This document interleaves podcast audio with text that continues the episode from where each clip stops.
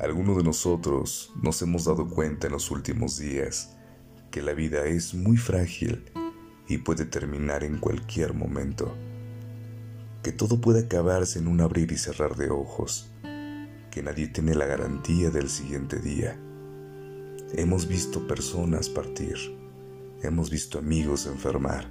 Seguramente tienes un vecino o algún conocido donde ayer estuvo y hoy ya no está. Hemos visto los meses derrumbarse junto con los sueños, los proyectos y los planes con algo tan insignificante. Nos hemos dado cuenta también que lo que parecía perfecto puede verse terminado por algo que jamás contemplamos. Ha sido muy largo el encierro, han sido muchas horas de aislamiento, pero también ha sido tiempo de pasar con la familia, con los abuelos, con los padres, con los hijos. Ha sido tiempo de reflexión. Quizá hayas descubierto a estas alturas del partido algunas cosas de las personas que amas, cosas que no sabías que podían hacer, incluso que podían sentir.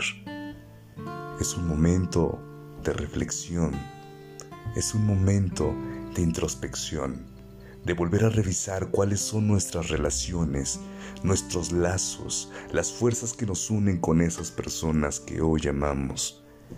Es un momento de reflexión para dedicar tiempo de calidad.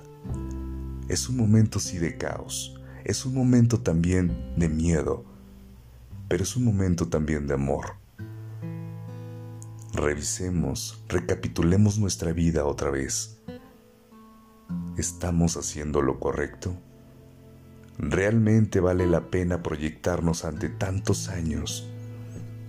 ¿Realmente vale la pena creer que seremos eternos? Voltea a ver a la persona que tienes al lado. Obsérvala. Tócala. Analízalo un poco. Tal vez el día de mañana ya no esté. Es un momento de reflexión. Es un momento de amor.